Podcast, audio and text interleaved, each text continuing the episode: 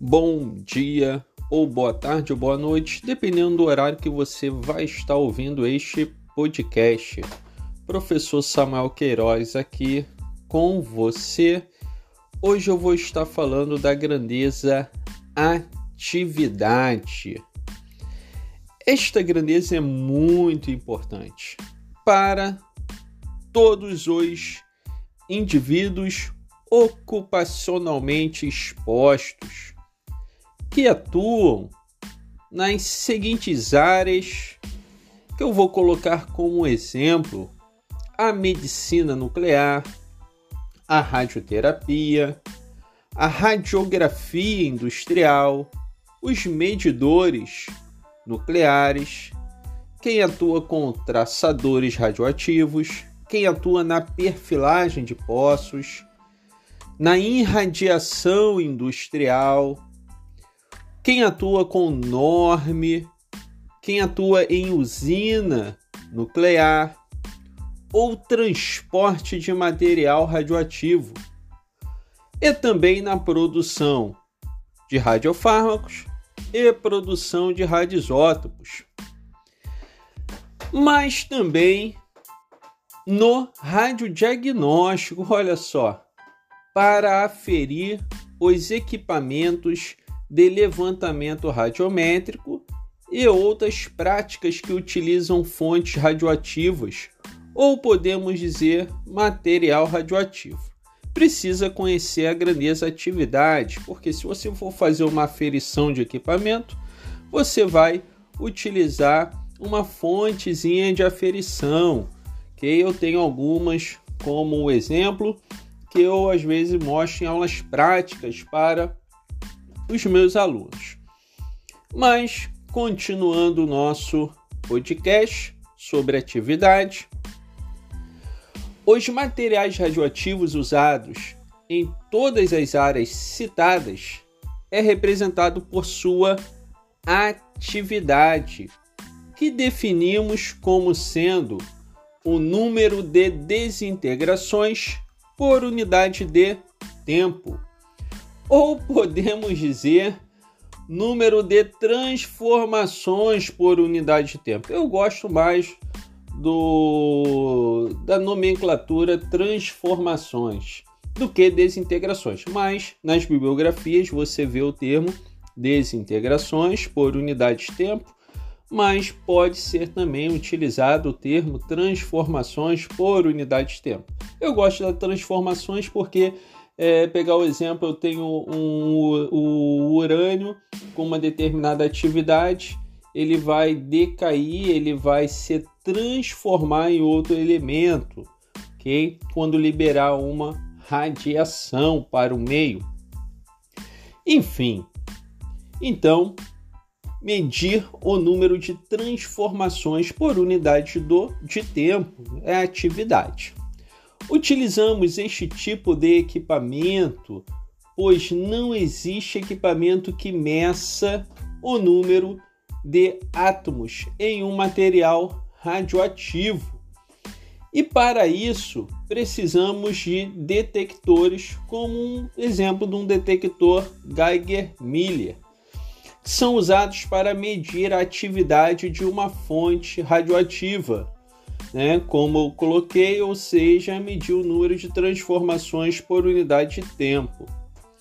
E assim por diante. A relação da unidade antiga com a unidade nova de atividade, a unidade antiga é o Curie, em homenagem a Maria Curie, e a unidade nova é o Becquerel, são unidades do sistema internacional.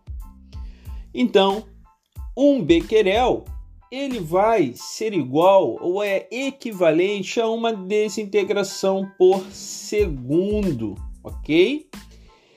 Isso se deu em 1975, onde a Comissão Internacional de Unidades e Medidas Radiológicas conhecida como ICRU, recomendou o uso do becquerel como unidade de atividade no sistema internacional de unidades. Mas cabe ressaltar, por experiência, quando você muitas das vezes adquire uma fonte, por exemplo, que vem dos Estados Unidos, eles utilizam a unidade antiga ainda, o KIRI. Então é importante você entender e saber analisar essa fonte tanto com a unidade nova quanto com a unidade antiga. A questão de unidade, gente, é extremamente importante.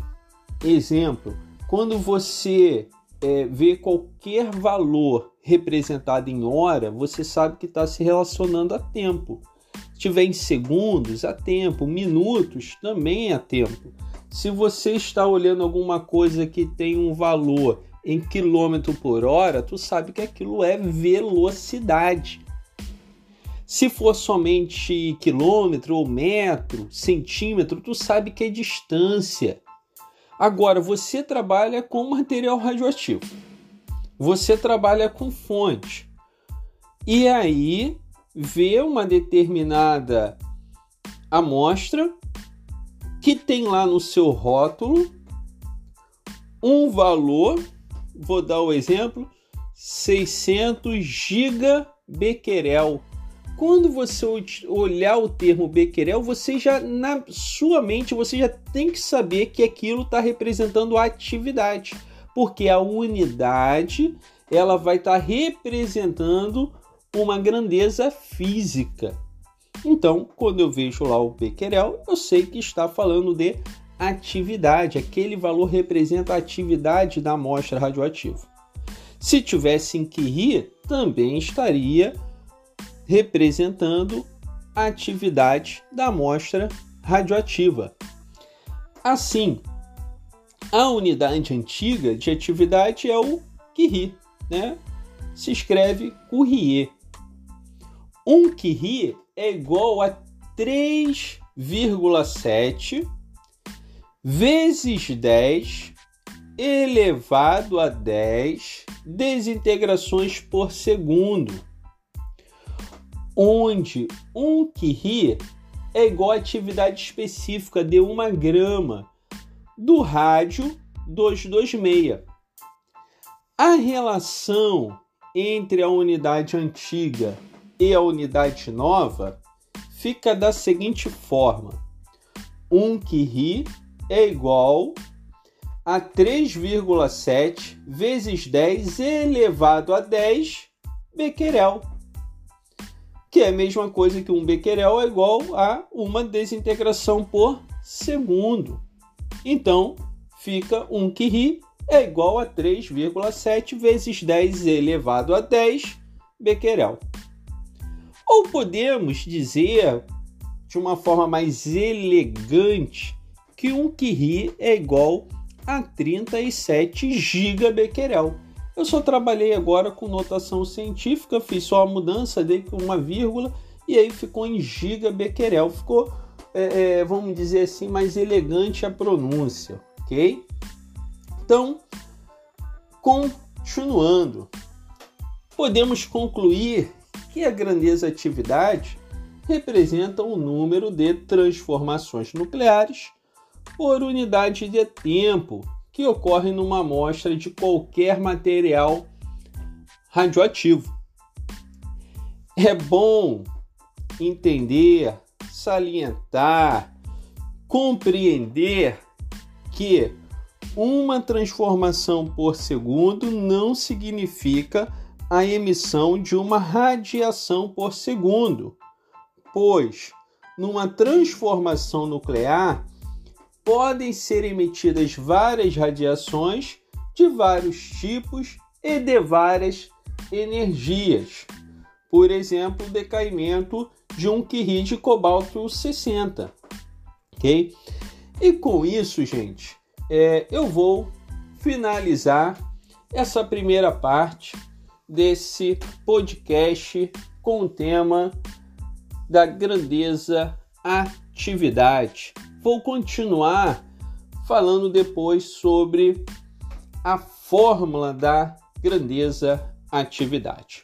Um grande abraço, Samuel Queiroz, aqui com você.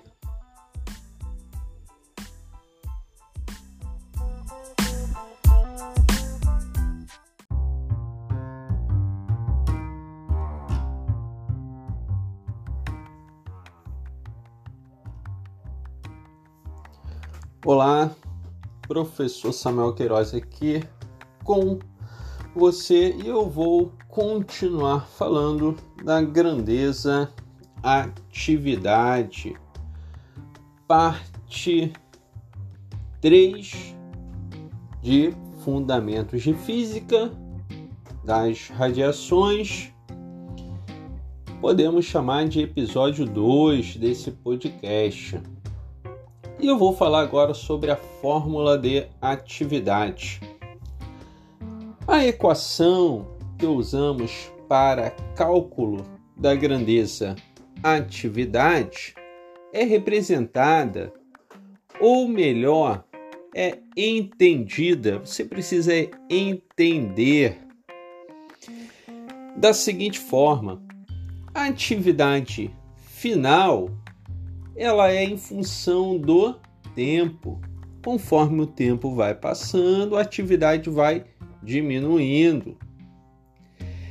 Essa atividade final é igual à atividade inicial, onde essa atividade inicial eu vou ter a atividade inicial multiplicada pela uma função exponencial decrescente.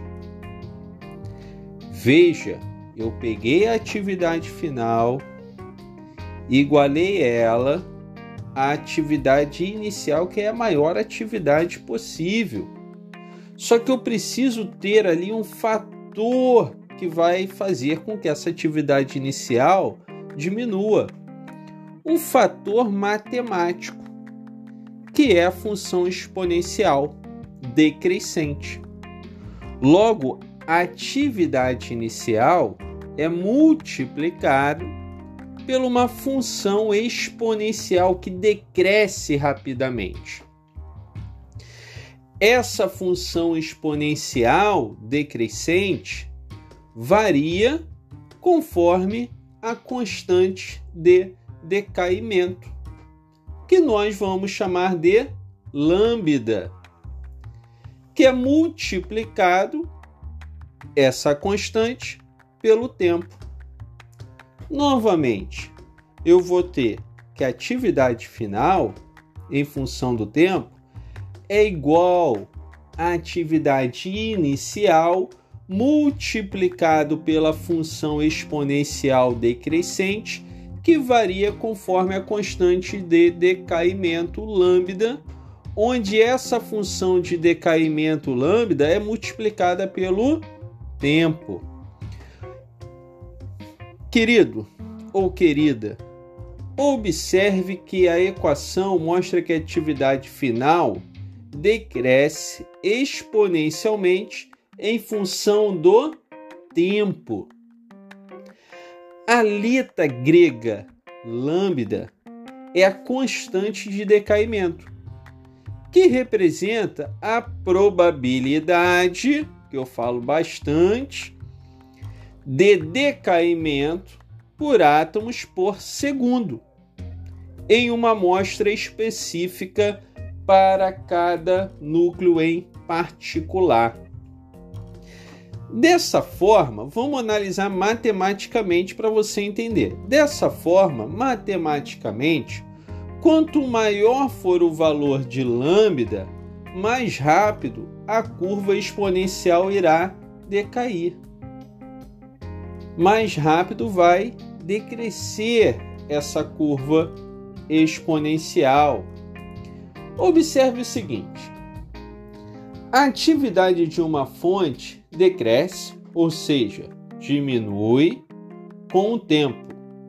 E a razão desse decréscimo depende da constante de decaimento, que é o lambda, que é característico de cada radioisótopo. cada radioisótopo vai ter um lambda, vai ter uma constante de decaimento. Uns vão decair mais rápidos, outro mais lento.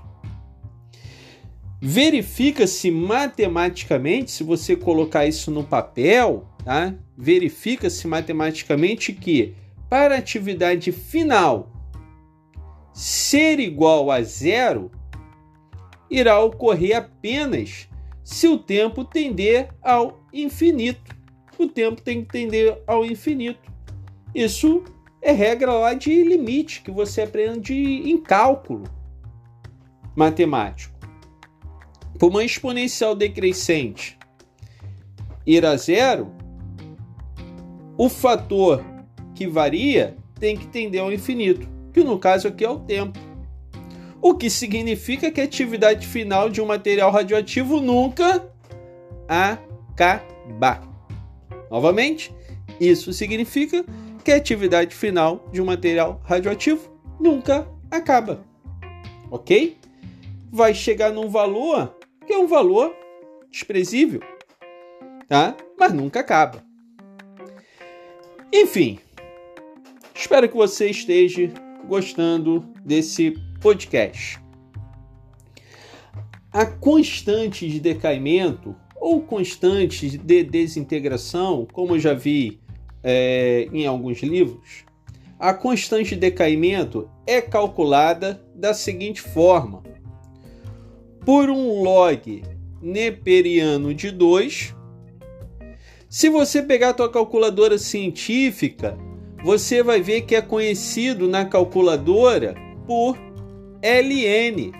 Aí você vai clicar no ln e no 2, ln de 2, que será dividido pelo tempo de meia-vida da fonte radioativa. O tempo de meia-vida também é uma característica específica de cada radisótopo. Logo, o lambda, que é a constante de decaimento, vai ser igual ao ln de 2 dividido pelo tempo de meia-vida. Molezinha. Chuchu teteia. Ou seja, se eu clicar lá no ln de 2, eu vou ver que vai dar um valor de 0,693, que é assim que o pessoal representa nos livros, os professores dão aula, no meu slide está dessa forma, no meu material de aula. Então fica assim: constante de decaimento, que é o lambda, é igual a 0,693 dividido pelo tempo de meia vida. Queridos e queridas, a atividade de uma fonte radioativa depende tanto do número total de átomos radioativos dessa fonte quanto da probabilidade lambda que cada núcleo tem para se desintegrar, que é a constante de cada nuclídeo. Em vários livros ou no meu material de aula você consegue encontrar valores das constantes de decaimento dos radionuclídeos, ok? Uma observação para a gente finalizar este podcast. Maravilha! É um dos assuntos que eu mais gosto, é para falar sobre fundamentos de física das radiações.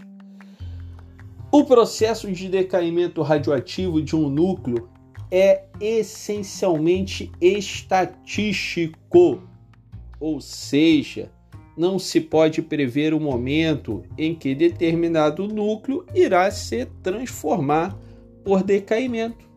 Por quê? Por quê? Por quê? É um processo aleatório. Maravilha. E para finalizar, eu vou falar somente sobre tempo de meia-vida para definição ou caracterização do processo de decaimento de cada tipo de radisótopo, foi introduzido um parâmetro chamado de meia-vida física, que é aquele T meio, sendo o tempo necessário para que sua atividade se reduza a metade. independente do valor inicial. Assim, o tempo de meia-vida física é definido pelo tempo necessário para que metade dos núcleos radioativos existentes em uma determinada amostra decaiam, ou podemos dizer, seja reduzido a metade do valor inicial. E é isso, pessoal. Finalizo aqui mais um podcast onde eu falei sobre a grandeza atividade. Um grande abraço a todos. Samuel Queiroz com você. Um abraço.